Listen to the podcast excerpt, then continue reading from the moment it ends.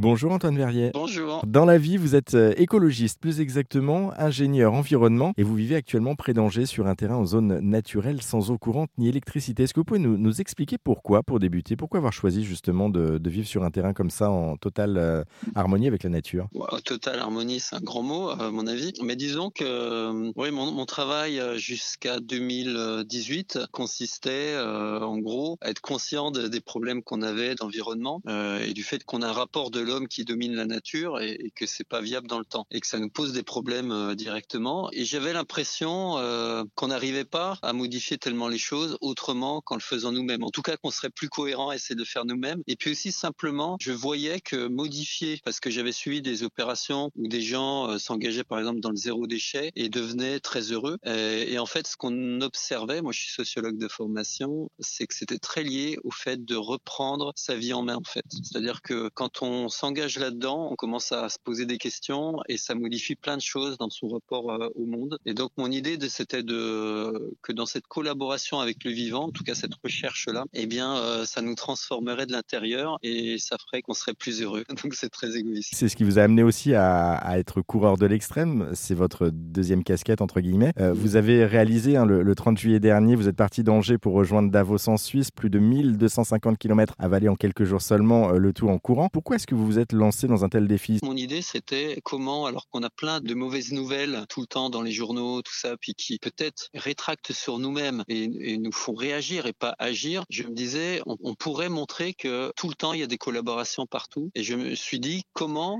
je pourrais faire en sorte de, montrer ça, de, montrer que chacun d'entre nous, on, on a beaucoup, on a envie d'être aimé, d'aimer, et c'est déjà le cas, et ça, et ça se passe déjà, et qu'on pourrait s'encourager collectivement en replaçant ça au cœur du débat. Et comme je courais, puis que j'aime bien l'aventure, puis que j'aime bien rencontrer les gens et être créatif, et ben voilà, le projet naît comme ça. Merci beaucoup Antoine Vernier pour euh, cette présentation.